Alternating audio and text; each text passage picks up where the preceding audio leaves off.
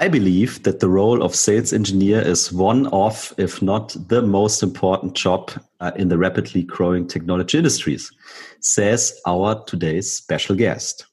And we couldn't agree more, of course. So let's have a look how you can deal with it in your daily business.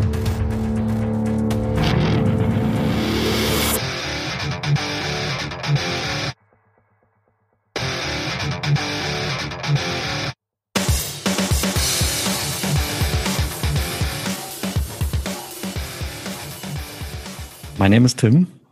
I'm Jan. Together we are Sales Excellence. This is your podcast for software B2B sales and pre sales. We believe in a strategic, value based, and customer centric sales approach. With our knowledge and experience, we would like to help you find new inspiration and more success in your daily sales lives. Yeah. So, and with that, I, I really like that statement, uh, the, the opening statement, and um, what potentially a lot of uh, you from from uh, from the audience of of our listeners uh, faced a lot in the past is that pre-sales has only seen as a technical resource or how we would say demo monkeys right? The bad and, word demo monkey. yeah, the very very i can't use the other word so we need to be, yeah right. we, we need to be we need to be serious today. So there are very very high expectations right we haven't seen a real kind of education available in school or university for pre-sales in, in respect of, of enablement. Uh, we recently learned that in Germany there are some tracks uh, available for sales, mm. but I haven't seen uh, pre-sales, to be honest. And uh, another thing is that the role is uh, often not established on an eye level with other stakeholders like sales, right? So back to that demo monkey um, issue. And uh, to really master pre-sales or the role of pre-sales, I believe it uh, could potentially take years, right, to to really master it. And um, so, putting all these things a little bit into consideration today, we got another great guest. And with that, over to you, Mr. Brömme. We do have a great guest. Before we introduce our guest, uh, I would like to have one slot for housekeeping. We haven't had housekeeping for a long time, but I have something to say here uh, for a change. And uh, so the shout out goes to Markus Tirok. Um, he, he's a he's a German coach. He's going to assist us taking this podcast, our recordings, etc., to the next level. And he said one thing that made me uh, think a little bit, which I would like to address now. He said, "Hey, when I listen to your podcast episodes, it sounds like you're trying to sell something, right?" And I really want to clarify that if it wasn't clear already. Um, Jan and myself, we're obviously doing this out of fun. We really just want to share our experience. There's no marketing program, no products, no coaching, nothing that we sell. We do this for the for the sake of fun, for the sake of sharing. And uh, with that being said, I have one ask to you, dear listener. If you like this today's episode, mm. for me personally, I think the the greatest compliment is you can leave a comment under our episodes. We always put everything up on LinkedIn. That is the main channel for us. If you don't follow us there, please do. And if you like this, or if you have something to say, or if you don't agree with something we said, please leave a comment. That is the greatest thing. We would like to interact with the audience, and that is your chance. And with that being said, let's introduce the guest. Today we have Chris White, and I'm going to say a few words.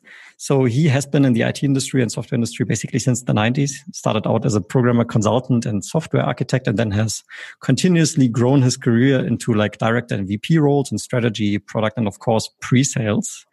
And uh, yeah, with that being said, welcome, demo doctor Chris White. How are you? I'm I'm just great, guys. Thank you so much. Uh, thank you, thank you for having me. Yeah, just I love what you're doing, and just delighted to be here. Awesome. So I, I became aware of you a couple of uh, months ago. Um, unfortunately, only then, when I saw on the Pre-Sales Collective that there was a webinar called "The Six Habits of Highly Effective SEs." Right, and I think you're also an author. I didn't say that in the intro, but you have written a book with that heading, and uh, for me, that was immediately attractive. And I guess that is a bit of a marketing spiel on your side, maybe, right? Because there's obviously some resemblance to the Stephen Covey book, which I love right? And I think uh, what you probably tried to do, and this is where we're going to get into in this episode, is that you sort of tried to map these habits against the dedicated profession of pre-sales, and that, that's really the plan for today's conversation. before we go into that, one maybe one personal question to you, right? So, as we just heard, you were in previous roles, VP roles, but at the same time, you have also had your um, sort of self-employed uh, demo doctor coaching and training yeah entrepreneurship so to say. So you did both right? Being employed and, and doing that. How did that work for you? Did that result in any conflicts? Uh, what was the benefit of that? And i know that you also recently decided to full-time concentrate on that coaching business right? Yeah.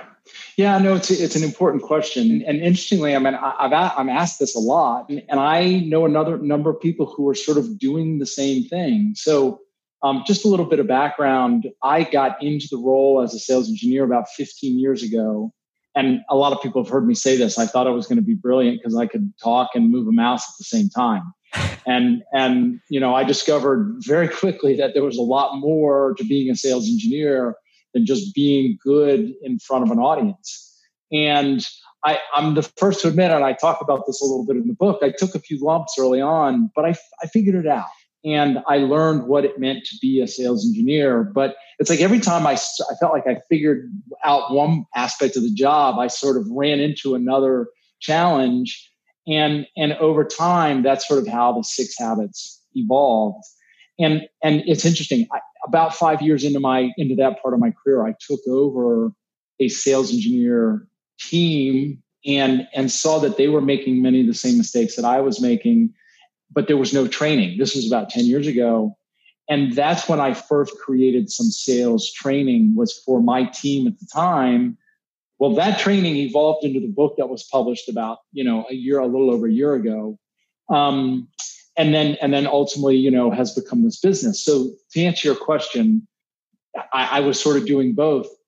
I was afraid, frankly. I was afraid to jump. I, I sensed that there was a need in the market. In fact, I believed for a long time that the sales engineer role is the most underserved role in the sales training and the sales enablement space.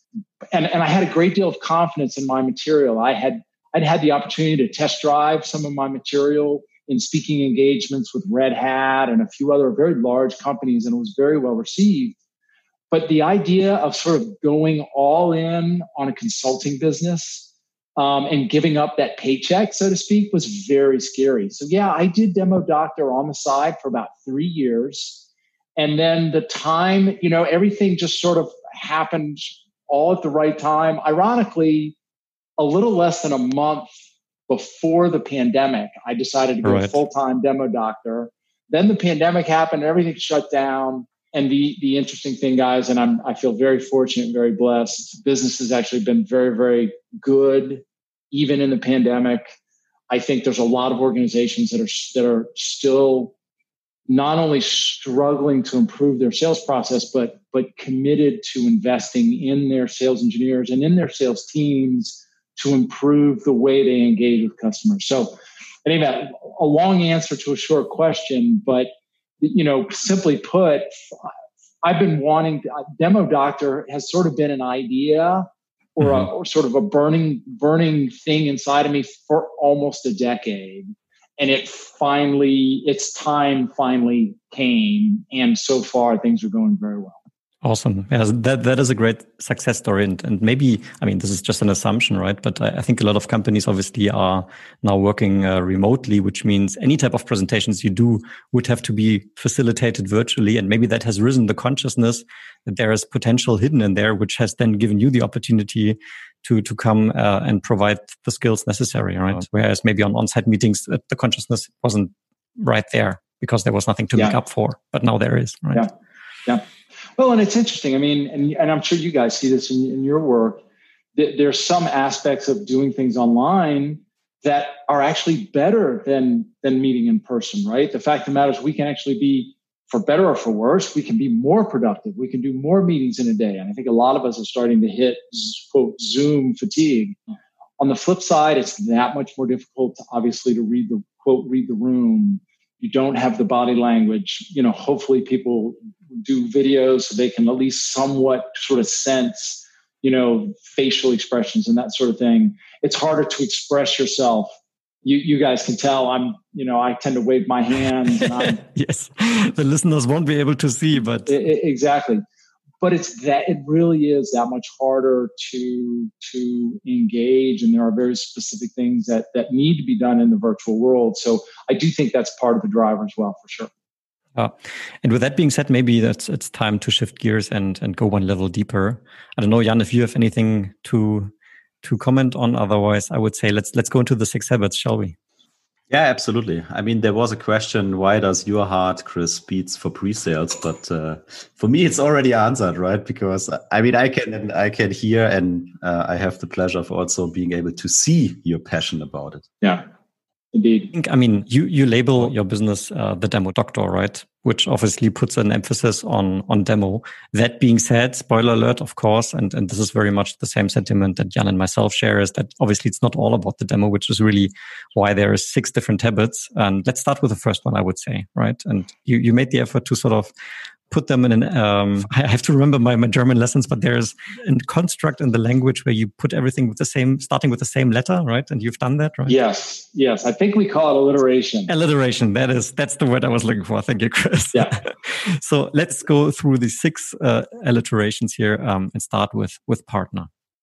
Yeah. You know I, I think i may have even shared this with you guys and certainly i wrote about in the book.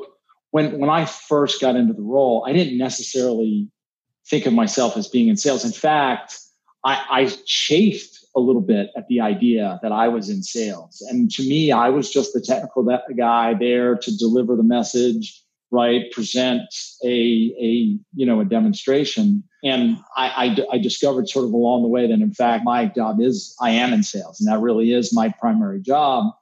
And, and what I've come to realize is, is team is, is sales is a team sport and it's very easy for us to look at our sales counterparts and frankly not understand what it is that we're looking at. right? I mean, they we are simply wired differently.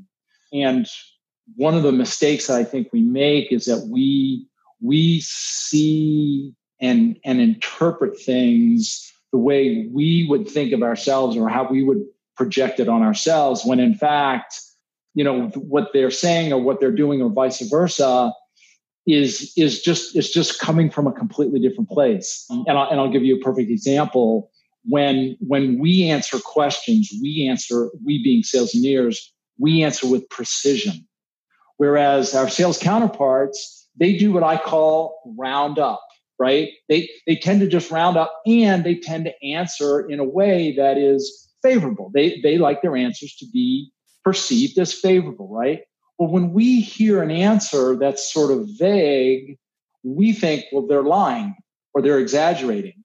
And in fact, they're not lying or exaggerating. They're just they're just rounding up. They're just giving their interpretation, and they're looking to us to give that level of precision, right? Um, so in many cases, we don't have a communication problem. We have an interpretation problem. It's how we interpret what we see and what we hear, right? Mm-hmm here's and here's the reality.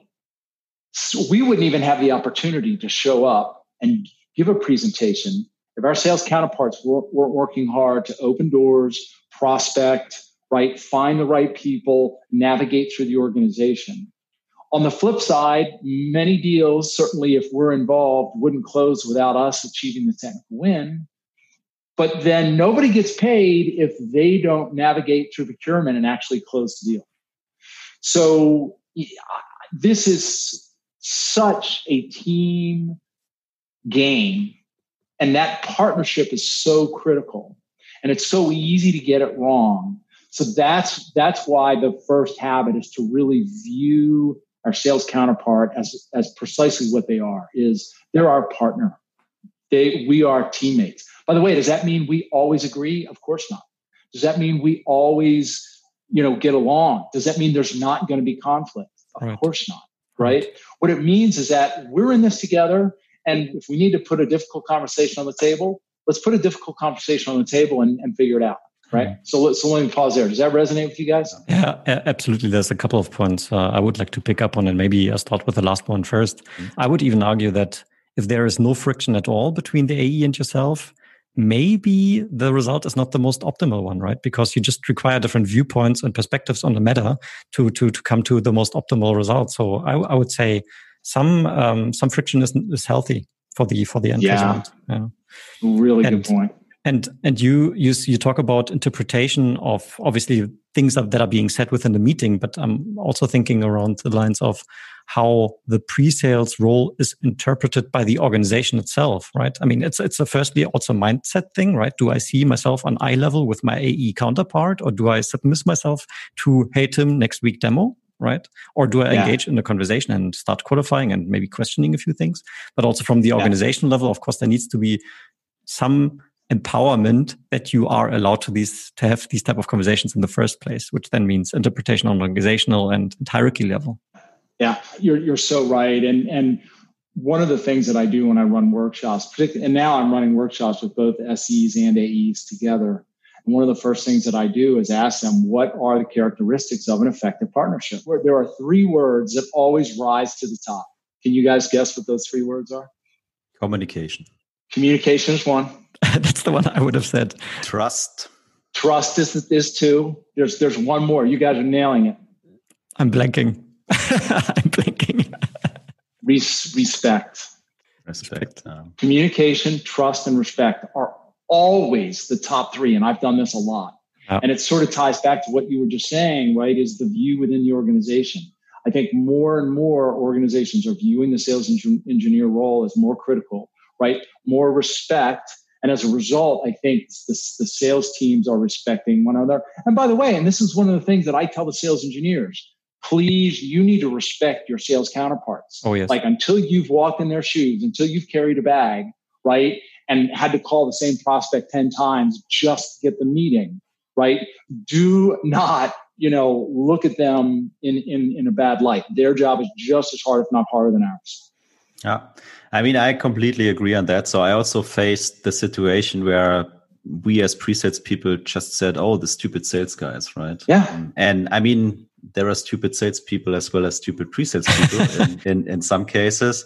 But I completely agree with you. So you should definitely be aligned. You should get an understanding for for your counterpart, and also I would even say it's not just the sales people, right? Uh, so it's maybe also the success manager guy. It's i don't know the sales development rep starting starting even further. It's maybe marketing because you get involved into whatever campaigns and you need to support a webinar or you need to be on on a big roadshow, all these things. So, I mean, I guess sales is the stakeholder we are most in, in, in touch with. But uh, I also believe there are much more roles besides sales, and they all can help to win the deal for, for the company. And I think the same principles would apply to, yeah. to these other roles. Yeah, I'm really glad you mentioned that, Jan, because, and, and I'm the first to admit, when I talk about habit number one, to partner, I am primarily talking about the, our sales counterpart, but you're absolutely right. And one of these days, I'm sure I'll come out with a second edition and I'll emphasize the point that we need to be partnering not just with our sales counterpart, although arguably that's the, most important, but you're absolutely right. Post sales, right? The professional services, customer support, customer success, marketing, the product. I mean, in fact, I think that's one of the unique things about the sales engineer role is we're sort of right in the middle sort of touching all these places. So could not agree with you more. By the way, that's one of the things that makes this job so exhilarating, right? As we are sort of right in the middle of things. Yeah, absolutely agreed. Um, so maybe that is now a good point to to move to the second habit. And uh, I would say with the second habit, you're preaching to the choir here because uh, it's called probe slash technical discovery. And uh, obviously, Jan and myself, we always talk about discovery a lot. In fact, it was, I think, one of our first episodes that we even recorded on this very podcast uh, because it's so, so dear to our hearts. Um, yeah. And maybe I'm going to open up um, that point with a question to you because you've chosen uh, those, those specific terms, right? Technical discovery. And uh, yeah. I would almost argue, okay, well, of course, I'm a big friend of discovery. Um, I would say technical discovery, of course, is important, but I would even say it maybe goes beyond that, right? Yeah. No, and and I I, I really appreciate your question, Tim, and, and and you're absolutely right. In fact, I had the opportunity to speak actually a number of times with John Care before I published the book, and, and in fact, he read the book before it was published, and right. he provided some feedback to me, and and he that was one of the big things he called me out on. He first of all, I use the term technical win a lot. And, and he said, I got an issue with technical win because I think it's, you know, a win is a win. And then he also said, you know, I, I struggle with calling out technical discovery. And, and I, and I get that. So, you know, what I said to him was when I use the term technical discovery, first of all, I do think there's, we need a distinction between the discovery that we, the sales engineers would do and the discovery that our sales counterparts would do. So mm-hmm. I think mm-hmm. that's a first distinction. Number one. Number two, does that mean that we're only looking for technical details? Of course not. The very first thing I talk about is objectives, right? What are their objectives? What is was there a compelling event, right, or a business driver that made a, made that organization reach out to us, or at least agree to the meeting, right? What does success look like for them? So we need to understand that so that when we put together our demonstration, it aligns with what are they trying to accomplish. One of my favorite sayings, and I, I don't recall if I've shared this with you guys or not, is he or she who buys a shovel doesn't want a shovel. They want a hole. But they don't just want a hole. They want a fence or they want a tree. But they don't just want a fence or a tree. They want privacy or they want shade or they want fruit, right? But we're so in love with our shiny shovels and we just want to show up and talk about the shiny shovel, right? Nobody cares about the shiny shovel, right? However, if if I don't do the discovery to really understand what are they trying to do, right? What are they trying to accomplish? And now which one of the tools in our toolbox do we need to get out and show them, you know, how how that solution is going to help them get to where they're trying to go, right? then I don't know what to demonstrate. So that's why, and there's, there's, if I may, and then, and then I'll pause because obviously this is a hot button for me as well. I think technical discovery is important for, for a number of reasons. But one, our sales counterparts, they won't ask the questions that we'll ask, nor should they in most cases. They also won't hear what we hear, nor do they know how that really translates into how we should demonstrate. Third, customers are, are reluctant or may be reluctant to tell our sales counterparts some of the technical details we need to really show a compelling demonstration.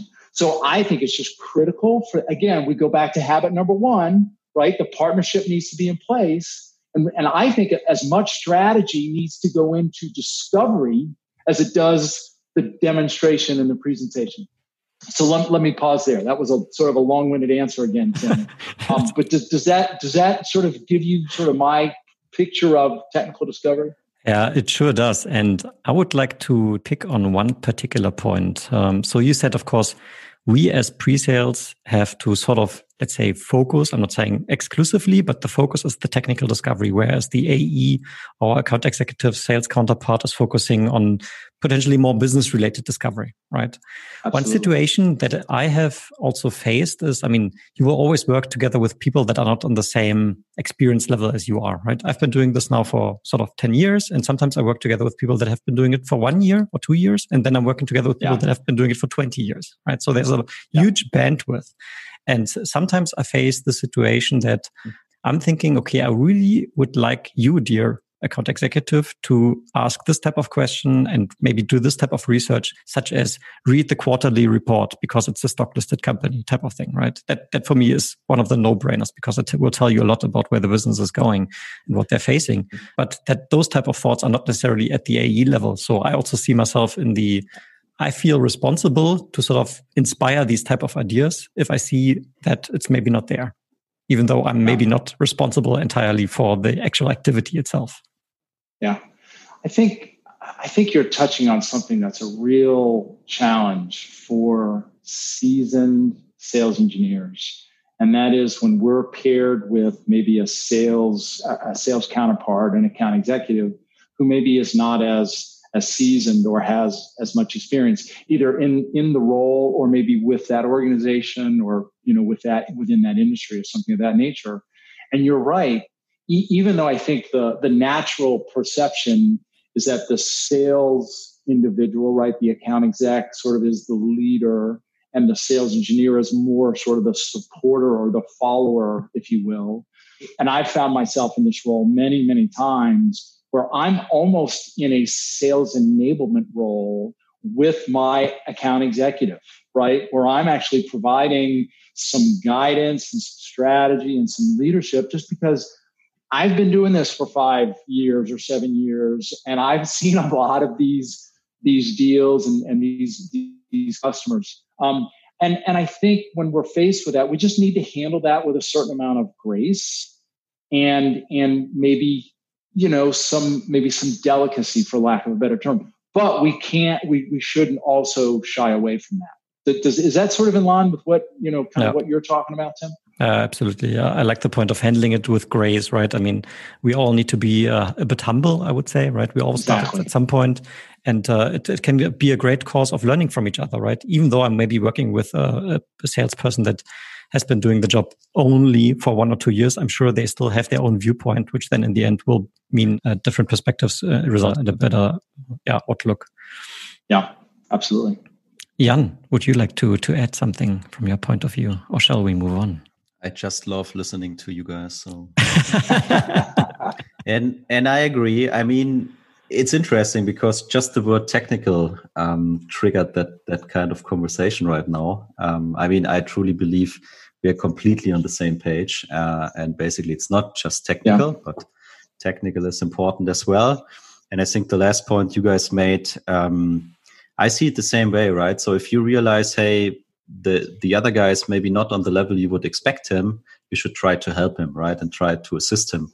But i think it's also important so the meeting is over and and and you go home together or whatever um, so have that conversation with him right? So give him your point of view um, because you had an expectation and he missed your expectation. So give him really the chance to to improve the next time. And in some cases, maybe it's also valid to say, hey, let's have a chat with your manager because it's the responsibility of your manager to to bring you to that level right? So the sales managers they should also constantly coaching coaching the people. I believe we are able to do it. And i mean i would say almost we like to do it um, but we also need to make sure that uh, it will be not too much for uh, us right on, on, on our yeah. Uh, we, sh- we shouldn't speak out of turn so to say right and that brings me back to uh, Chris habit number one. So if you have that kind of team alignment and trust and respect, I think you will be able to have these kind of conversations, right? In in other environments, uh, it would be maybe a really tricky and critical one because the other guy would always think, "Oh, yeah, you are the bad guy, right? You're telling me what." what I'm doing wrong, or you, you're telling me I'm, I'm not knowing how, how to do my job. But it's, it, it's not like that. It's really about, hey, I think here is room for improvement, right? And I really like to provide feedback. It, it's your decision what you make out of it. But uh, I mean, I would only like to work in environments where I feel like I can tell what I think in a respectful way, of course. Um, and that gives all of us the ability to be better the next yeah. day, right? Well, and and I, Jan, I love what you're saying, and we're sort of skipping ahead a little bit, but you really just outlined habit number six, which is to perfect our demo, which is great. I mean, I mean, and and I love, by the way, I love the fact that you you tied it back to habit one, right? As we go through the habits, we're going to see that each one really it builds upon a foundation of the partnership. And at the end of the day, I could not agree with you more The best opportunity to coach, teach, and learn is after a lost opportunity. It is the best time to have that conversation. And by the way, let's use the term sort of grace and humility again, right? The way I like to put it on the table is I open with a question How do you think that went? What do you think we could have done differently? In fact, what could I have done? I'll start there. What could I have done differently? To produce a different result, right? That makes I look, I'm completely and totally open, right, to anything that you have to say, right? That makes it we're in we're in the safety zone now. Now, if I may, here's some other thought. Here's some thoughts that I have, right? Jan, I, I completely agree. Having that that habit of of con- consistently and constantly going back and debriefing and discussing, you know, opportunities, deals, meetings, etc. Powerful And uh, there, there's one thing that actually Jan said recently in a conversation with with uh, with a colleague of ours, and he said something like, um, "Please provide us feedback, and we're not looking for the response. You did great." That so is. That, that, that, that, helped quite well and, and, and triggered a response that was sincerely helpful. Yeah. So uh, it's, it's just a matter of uh, choosing the right words to ask the question to not end up with, yeah, Tim, you did great. I love that. And moving on. Indeed. Like, like as if to say, I'm not looking for a pat on the back. I'm not looking for, you know, you know, someone to stroke my ego. Like I'm sincerely looking for some feedback so that I can actually even do better next time. Yeah, I love that. Yeah. Well, well done, guys. Well done. so we sort of jumped the gun a little bit. Uh, so I would say habit one, partner, habit two, probe. Check, I would say. So let's let's move on to to habit number three, right? Um, and I know that that Jan will be very happy to to hear it because uh, one of his favorite sentences to me is, "Tim, it's all about preparation." And you call it, Chris, you call it prepare content versus script. So maybe you can guide us through the meaning of that. Yeah, yeah, yeah. And it's you know it's interesting, guys. What's the each habit was born out of a mistake that I discovered I was making. I sort of went through these stages, right? Stage stage one was I didn't even think of myself as being in sales, right? And the guys that I those crazy, you know, sales folks that I was working with, like I didn't even understand what a sales process was, right? And then finally I got my head around this notion that I was in sales and had to accept that, wow, like we're on the same team here. Like I need to, you know, start engage. But then I just started just throw stuff on my calendar. I'll show up, right? And then I realized that guess what? I can't just show up and be the smart guy. I had to do some discovery before I went in. Well, now that I'm starting to do some discovery, what am I armed with? I'm armed with information that will help me build a better demo. So, what did I start doing? Building better demos. I spent a lot, I burned lots and lots of time, spent lots of time creating these magnificent, heavy demos. And guess what? More times than not, the stuff that I spent hours, if not days working on, were never viewed by the customers. I was building a demo that would probably take a day to actually get through for a 45 minute presentation, right? And what's the mistake we make? What's the problem there? If we've spent time working on it and preparing it and building it, what do we want to do? We want to show it, even at the expense of the demo, even at the dismay of our customer, right? And then we start, we've got too much to do and too little time. So then we're rushing through the demo. Here's the other, here's the other thing that I realized. My background is enterprise architecture. I'm an engineer by trade what do I tend to focus on? The thing, right? I love, we love tinkering. We love the widget. We love the screens and the views and the data and all that. We sort of forget the story. We, we focus on the shovel and not what they're trying to accomplish. So I'd spend all this time building out all these complicated things and sort of show up and say, so let me show you all these things that I built. Well, they didn't really understand all the things that I built. So what I what I realized is that first and foremost, I needed to focus on the story. It says it said I've, I've sort of gone between the script and the story, but at the end of the day, it's the demo story. What is the key point you're trying to make with your demo? Right? We need to focus on that first. And then let's burn cycles actually building out a customized demo, the content, right? If it's justified but it needs to be right sized. You guys have a product background. I'm sure you've heard of the MVP, the minimum viable product. My favorite new term is the MVD, the minimum viable demo, right? Let's just show what we need to get the technical win. So that's hopefully that makes sense. That's sort of the history or the, the background behind habit number three which is let's just build what we need to tell that compelling story to get the technical Yeah, resonates very strongly. And I would like to um, ask you a question out of my my daily life um, because that's my sentiment. What you just elaborated on is how I would like to operate. And I've heard sentences like, okay, well, it's quite common that um, 80% of the build we've done, we're not showing, which then tells me, okay, that means we could let go of like three quarters of our pre-sales mm. people if we would just engage with our our prospects better and understand what they would like to see because then we can get it done much faster right and one counter argument that i have heard multiple times from sales is then something like yeah but just in case just in case they ask this one question in the meeting, please prepare for that. How would you tackle that? So, I mean, we probably could do an entire podcast just on that one question. we, um, we, could. But this one is a burning question, so I had to ask it. so, my, my, my first response is if, if we're planning for just in case, we haven't done, we don't know enough about this customer, we haven't done enough discovery, and this isn't a real deal, right? If, if you think that a just in case is what's going to turn it. Um, I have to just share this interesting story, and I'll, and I'll make it as brief as I can. You already, you guys have already figured out that my stories get long winded. Um, but short version of a story, I had the opportunity to go into a sales presentation, actually with a colleague in Madrid, believe it or not. And we were going in, and she didn't know much about this prospect.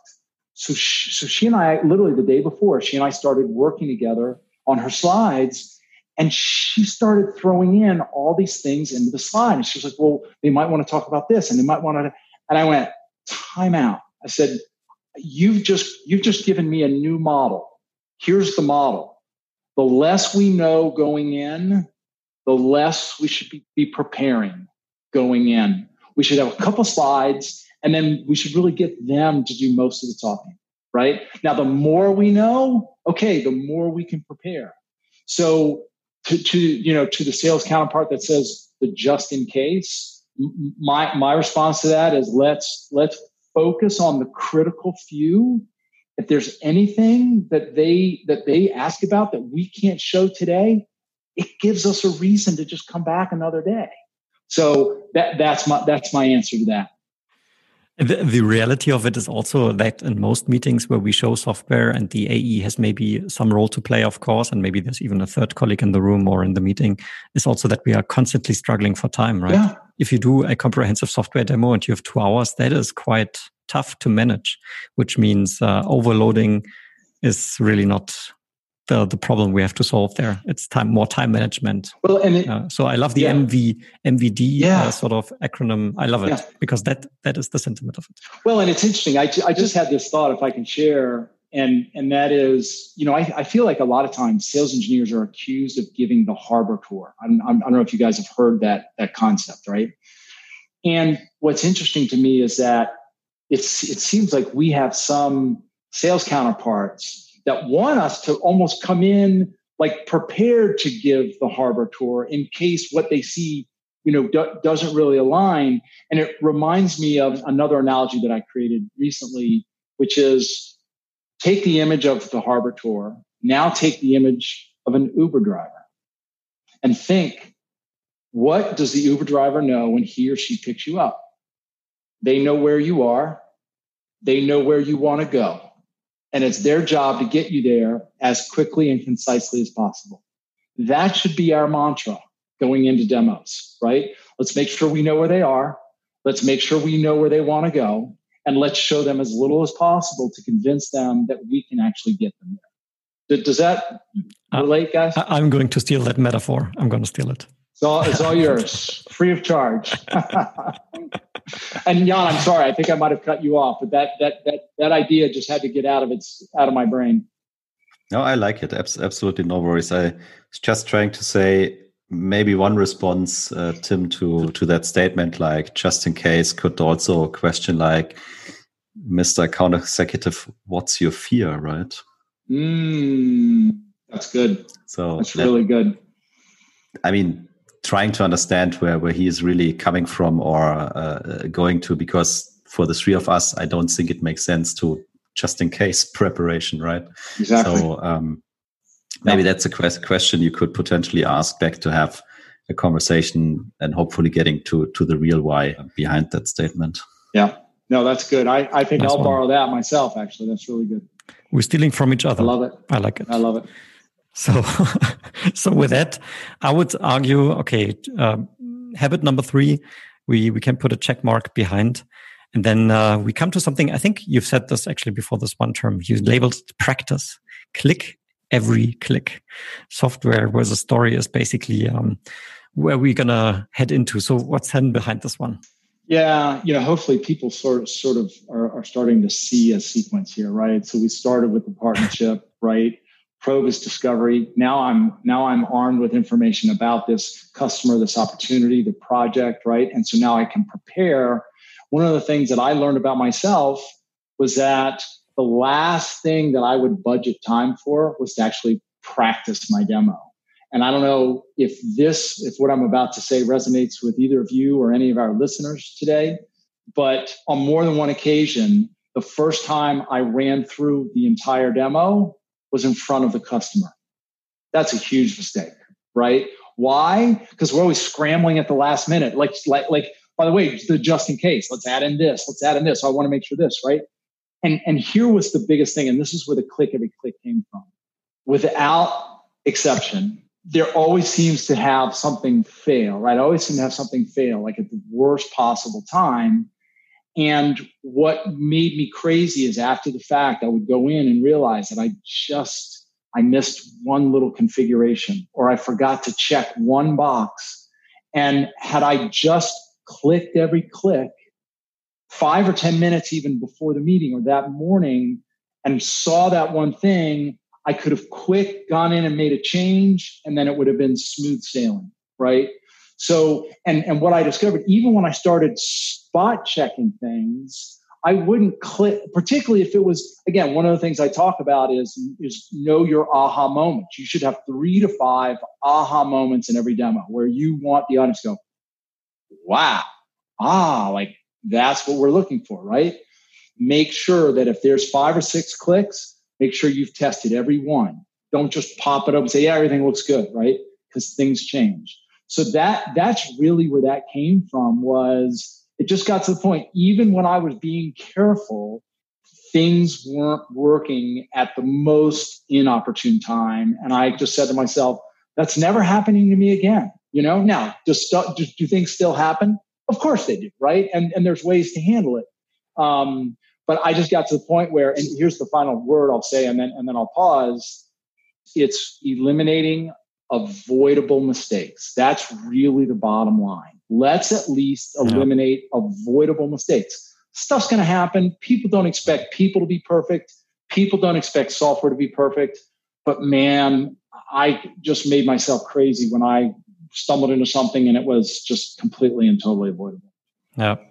So I think I don't know whether it was a cup or maybe a T-shirt that Jan has been wearing or whatever that says "Keep calm, do a dry run, and then do another dry run." I right? love that. I think that's that's really the conclusion out of this one. And um, when I read that habit, it also triggered another um, thought in my mind, um, something that I've been recently observing on myself because, well, most companies uh, will probably have have the same situation, right? Business is a bit tougher right now, yeah. which means um, there was a situation where would I be, maybe I would give like two, three demos in a week. Yeah. And then maybe all of a sudden I'm now doing only one a week or maybe one every two weeks, yeah. right? It's slowing down a little yeah. bit. And then I could tell by myself that sort of the talk track that I've actually internalized so very much by doing it two, three times a week sort of has weakened because the frequency has gone down. Um, so that, that practicing even outside of the preparation for a deal where you just do a smooth or you try to do a smooth demonstration, the general click path that you go through, um, even though obviously it might change from, from deal to deal, but there's a general flow yeah. uh, probably in place. Um, practicing that to stay on top of your game is also something I've noticed to be beneficial. Yeah, no, it's a really, it's a really good observation. And, you know, I'm, I'm inclined to say, and, and again, this is probably if and when I release the second edition of the book, I'll probably talk about this because I'm I'm the first to admit that in the habit when I talk about pra- practice, I'm focusing more a little bit more on the clicks and the mechanics. But you're absolutely right. We need to practice our talk tracks. Um, but there's a fine line. One of the things I tell people: please don't try to remember a script or memorize a script, right? Because then you're focusing too much on yourself and too much on your own words And that's the last place the focus should be, right? Our, the focus really needs to be on the customer, right? So I've never run a marathon. I don't know if you guys have, but I've been told that as when you're practicing for a marathon, like the, the month leading up to the marathon, you run like a, a 15 miler one weekend and then like a 17 miler and then a 20 miler or something like that. But you leave that last six miles to the day of the race. I think of that as the demo, right? Like you, you need to have a really good structure in place and know your talk track, but you got to leave that sort of 20% to be a little bit in the moment, right? Extemporaneous. Um, so anyway, just just a few more thoughts on that. Yeah, and I believe you wanted to say something, didn't you? No, no, not not, not really. I mean, there's nothing to add. Uh, maybe beside, you need to get the the basics right.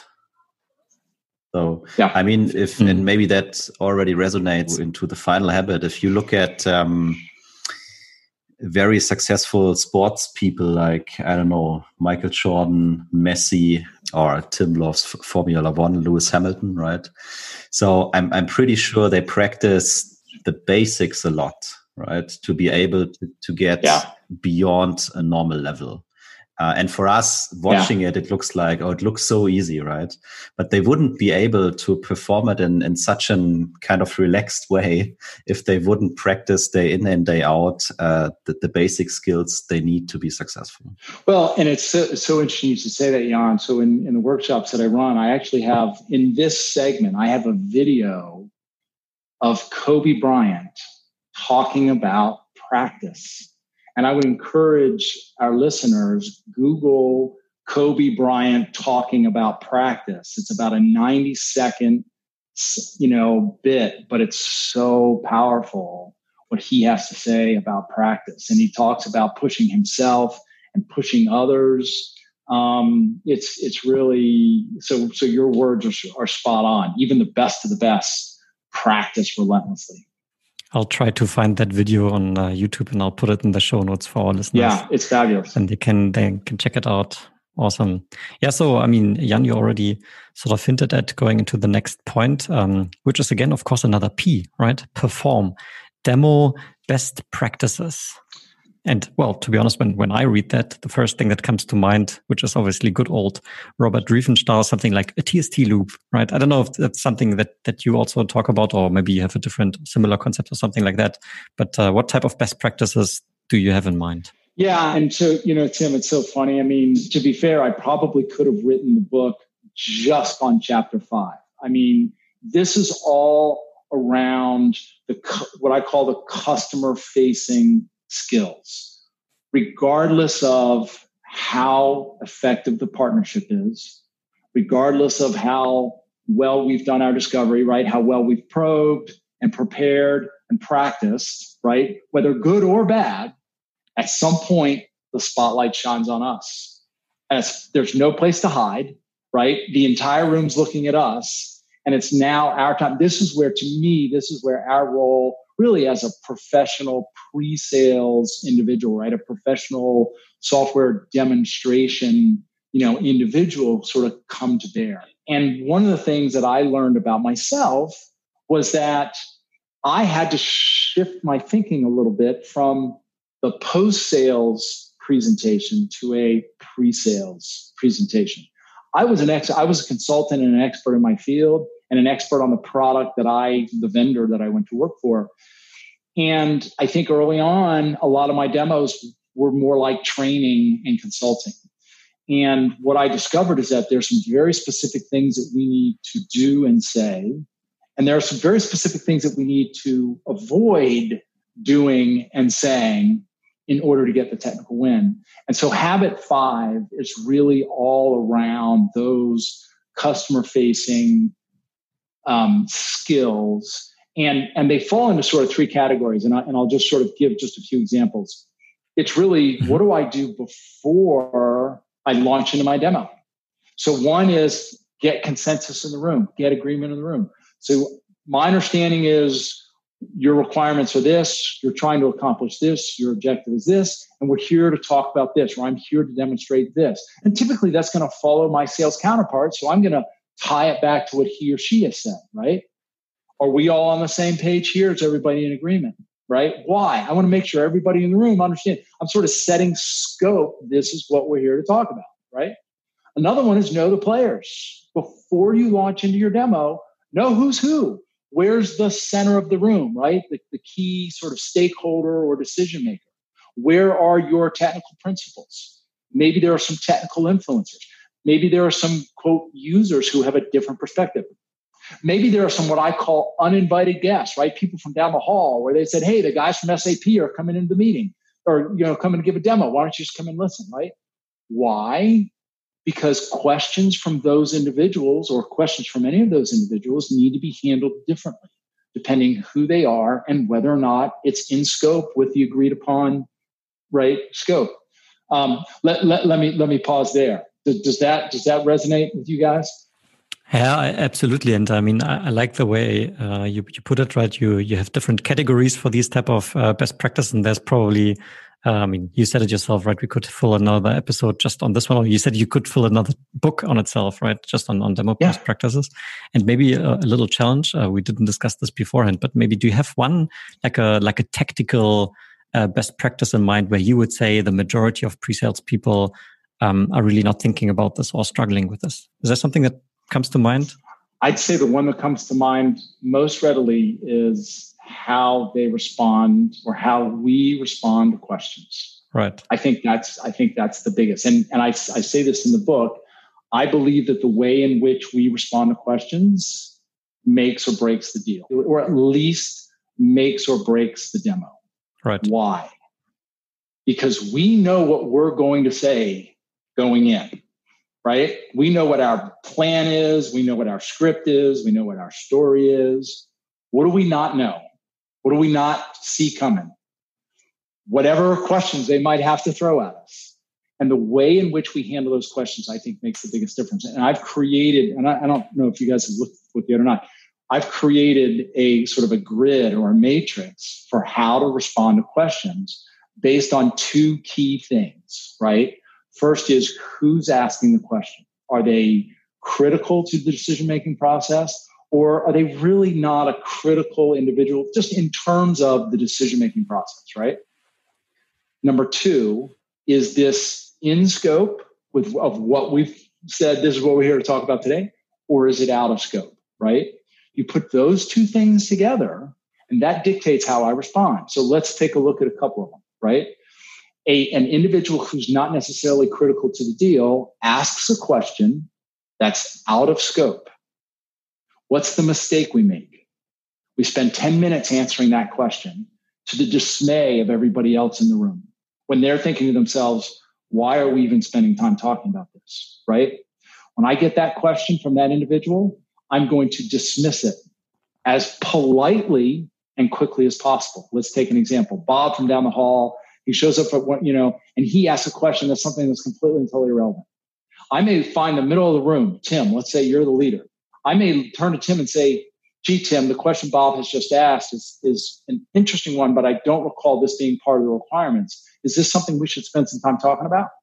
More than likely, Tim's going to look at Bob and say, Bob, we're not here to talk about that today. Right. And I, I'm, I'm off the hook. Right now, if Tim says, well, actually, Chris, yes, I'm, I'm sorry that that hasn't come up before as a requirement, but that's actually something that at some point we're going to need to talk about. Well, guess what? It's now in a different quadrant. It's now Tim, who's a critical decision maker, out of scope. If I get, if I fall in that category, now I might drop into discovery right? Like, oh, okay, Tim, we haven't talked about that before. Help me understand how important that is, right? Let's go back to Bob. Bob asks a question. It's maybe it's in scope, but it's a little bit sort of off my path, right? And in my mind, I'm thinking to myself, you know, I'm going to cover that in about 10 minutes, right? I might defer that question, right? And just say, Bob, glad glad you asked. That's an important question. If I could ask you to just hold that for a moment. I'm pretty sure I'll cover that before I'm, I'm finished. But by the way, if, if I don't, you know, call me out on it, right? And now I can continue. The last quadrant, and then I'll, and then I'll pause, is the critical decision, key decision maker mm-hmm. asks a question that's in scope, right? the mistake that we make is we'll defer that question. We'll say the same thing to Tim that we did to Bob, right? And say, Tim, if you could just hold that question for five or 10 minutes, right? Well, what have I just told Tim? My agenda is more important than his question, right? I've just assaulted the most important person in the room, right? When I get that question in that quadrant, I direct, I give that my direct attention, right? So what are the four quadrants? Dismiss, defer, discover, direct attention. Do you follow that, guys? Yeah, it's a great model. Uh, resonates uh, very well with with me personally. Um, and one thought that that I had just now when when you were telling that story around answering Bob's more or less irrelevant question for 10 minutes. One thing that I've observed is even if the question is relevant, right? And I would say most of the questions have some, some relevance of a certain degree to some extent. But uh, one thing that I've seen also is that sometimes we go out well, let me phrase it differently. We answer just too long. The answer is just too long, right? Sometimes a simple yes and here's why and then you maybe provide one sentence as opposed to having a long monologue that goes like even five minutes is i would argue in most cases probably too long right? Uh, whereas a simple yes would have been sufficient right? And then you go there into software you go into the sub menu you open this one up and you prove it and yes there is the proof but a simple yes would have been fine. Let's move on. And finding that right balance how deep must i go in my answer is also something that i've personally also struggled with. So um, I guess, yeah, also experience plays a role here and reflecting on these these points that you just mentioned. Yeah. Well, and if I may, and you guys are starting to pick this up, I'm sure your listeners are too. I've got I've got little alliteration models for all these things, right? So for what you were just saying, I've actually got an, a little a, a little sort of alliteration model trick for that. So somebody asks me a question that's maybe a somewhat of a one-off, right? And I can and to your point, the mistake that we make is we go, oh, yeah, we can do that. Let me show you. Click, click, click, click, click, click, right? And then 10 minutes later, they the person says, so the answer was yes, right? So, so how do we respond to that? First, provide a verbal answer. Can we do such and such? Indeed, we can. Yeah. That'll solve, that'll satisfy 50, if not 80% of the questions, right? Well, can I see that? Can you show that to us? Okay. I do what's called give visual evidence, right? I'm not going to click, click, click. I'm just, maybe I'll show them a, menu option, right? Men, maybe I'll just show them the drop down or show it, show where it is. I'm not going to click into it. I'm just going to show that, like if they, you know, can you export to Excel? If they just see the word Excel, they're like, okay, I'm good, right? At that point, I've probably answered 95% of the question. But somebody may persist and say, well, can I, re- can, can we actually see how it works? Okay. Now I need to decide how important is this individual to the decision making process? How important is this to the agreed upon requirements? And if I need to, I go into vivid detail if and you know if it's appropriate. So verbal response, visual evidence, vivid detail. Yeah, it's it's it's great guidance. I love it. So we we've checked, um, I think now five P's, and sort of the last P, which is perfect constant improvement, we somewhat uh, discussed already because we got into a discussion in habit number two or three, I think. Um, yeah. I don't know if there's anything to add to that. I think the the general sentiment was basically providing feedback to each other, right? We learned, okay, sales is a team, team sport, so to say. Uh, so there's always multiple people involved with different perspectives, which means we can learn from each other. And, uh, and that will lead to, constant improvement if we have the culture to give each other constructive feedback. Um, so I think that that was sort of the conclusion we had there. Um, do you want to put anything on top of that? Yeah, I mean, there's there's probably two things that I'll mention. The first is I, I want to emphasize that it's a verb and not a noun. And why do I say that? I think if we strive to create the perfect demo, we're A, never going to get mm-hmm. there. And B, we're, we're not making the best use of our time. Right. When we're when we're preparing for a demo, perfect is the enemy of good enough. Perfect is the enemy of MVD, in my opinion. So I want to really emphasize the point that what we're talking about here is the verb to constantly and consistently seek to be perfecting our, cra- our, craft, right? Our perfecting our message. And then the second thing I want to mention is is it's also in the context of finding workarounds for those known shortcomings and those known sort of let's call let's call it flaws in the software here's the reality no software platform package product is perfect. It's just not. There with with every company i've ever worked for or with there are certain requirements that that the solution just notoriously doesn't address or satisfy. And invariably those things never seem to get answered and everybody sort of has a different answer. So to me it's it's again we'll use another p word it's being pro taking a proactive stance. And particularly if you're in a demo and somebody asks a question that frankly the solution doesn't have a good answer for go do some homework and figure out a satisfactory workaround for that shortcoming. So the next time you're asked that question you at least have an answer and or something you can pull out. So that's the second aspect of that does that make sense? Uh, uh, it does. And I'm going to add another word with a P because that's something that uh, Jan has introduced to me, at least in the context of pre-sales, which is Pareto, right? So don't fall into the trap of, of bringing 100% every single time because perfectionism will be a huge time killer, right? So 80% uh, exactly. uh, of the result is uh, resulting out of 20% of what you've put in, right? And then the last 20% exactly. is just a lot of more effort to get to 100. So just by having that consciousness um, already is important to to to be effective in, in your role, right, as a pre-sales person. Yeah, right? so. indeed. I would like to add one thing. Uh, at least that's my experience, especially that that last point. So constant improvement, right, or trying to learn each each and every day. I think that is also a, a huge responsibility of leadership. Mm. So creating a kind of environment where people uh, people feel secure, safe to be able to perform in that way, right? Because maybe especially in Germany, uh, feedback is often taken like, "Oh, you would like to do me a bad thing," right? Mm. Um, I normally see it see it as a as a gift, right? So for that reason, I think there's a huge responsibility from from a leadership perspective.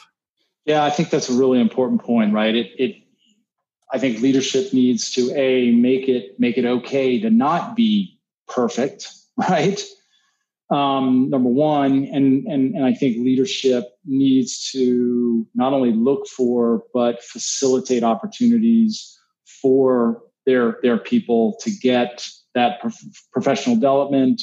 Sometimes it's just facilitating the conversation between sales and, and pre-sales, and then and then us as sales engineers we need to check our ego at the door, right? We need to be open to feedback and accept. By the way, and again, from personal experience, I know that there were times in my career where I tried to be perfect and I would get hung up if I didn't give the perfect demo. And I had to accept that, you know what, it's like there's there's no such thing as perfection and things aren't always going to work and it is what it is. So and you can always just, you know, learn to do better. So and I think that's that's a pretty good closing statement. And at that stage, I would like to hand over because I can already see. So for the listeners, while we're having this conversation, of course, we have a Google Doc, which is our guideline for this conversation. And Jan has been busy typing some conclusion together, which I'm very excited about to hear. So, so word to you, Jan, if you want to guide us through the conclusion of the conversation for today. Absolutely. It's, it's definitely time for real time conclusion.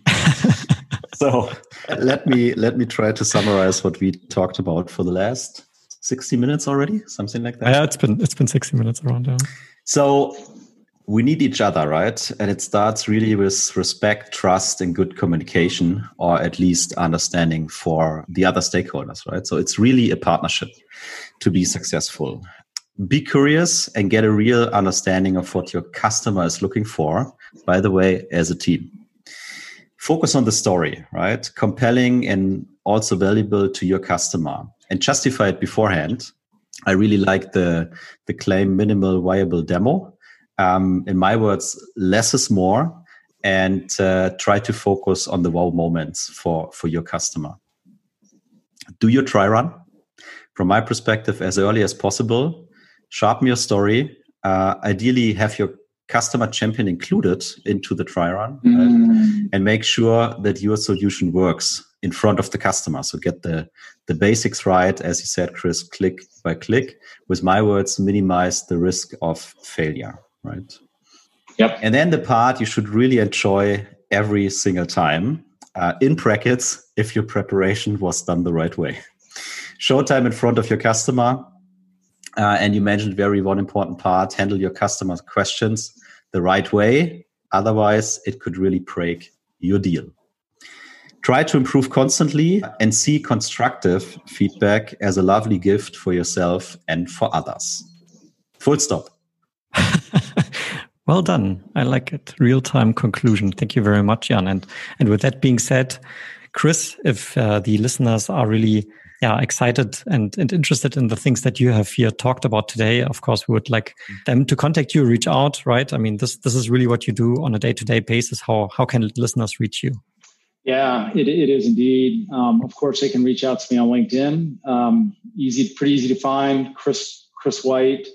And if they go to demodoctor.com, and and some browsers struggle with just this, so www.demodoctor.com. In fact, there's they can pick up a free first chapter of the book if they're interested in that. Perfect. At backslash free chapter. So just demodoctor com backslash free chapter. And of course, if they're interested in the book, The Six Habits of Highly Effective Sales Engineers is available on Amazon. Yeah, great. So uh, we'll put, of course, your LinkedIn profile in the show notes, if that's all right with you. We'll put the demo demodoctor.com URL in there, including the free first chapter and uh, and also the the Amazon link. So if people are curious to learn more, they can they can go there. And with that being said, Chris, it, it has been a pleasure. I really enjoyed this conversation. It was a lot of fun. Uh, I learned something again, uh, which is great. And I hope, of course, our dear listeners also could take something away. And again, I'm relating back to my housekeeping statement. If you did, let us know. This is this is what motivating Jan and myself to continue with these shows and with these episodes uh, that gets us great guests like Chris on this uh, podcast. And uh, yeah, so thank you, Chris. Thanks for joining us. It, it has been a pleasure, and uh, I hope we can stay in touch. For sure. Thank you so much, guys. It's just been a pleasure. And as you can tell, I, I, this is a topic I love speaking on. So um, delighted to have the opportunity. Thank you. Thank you so much. All right. Bye bye.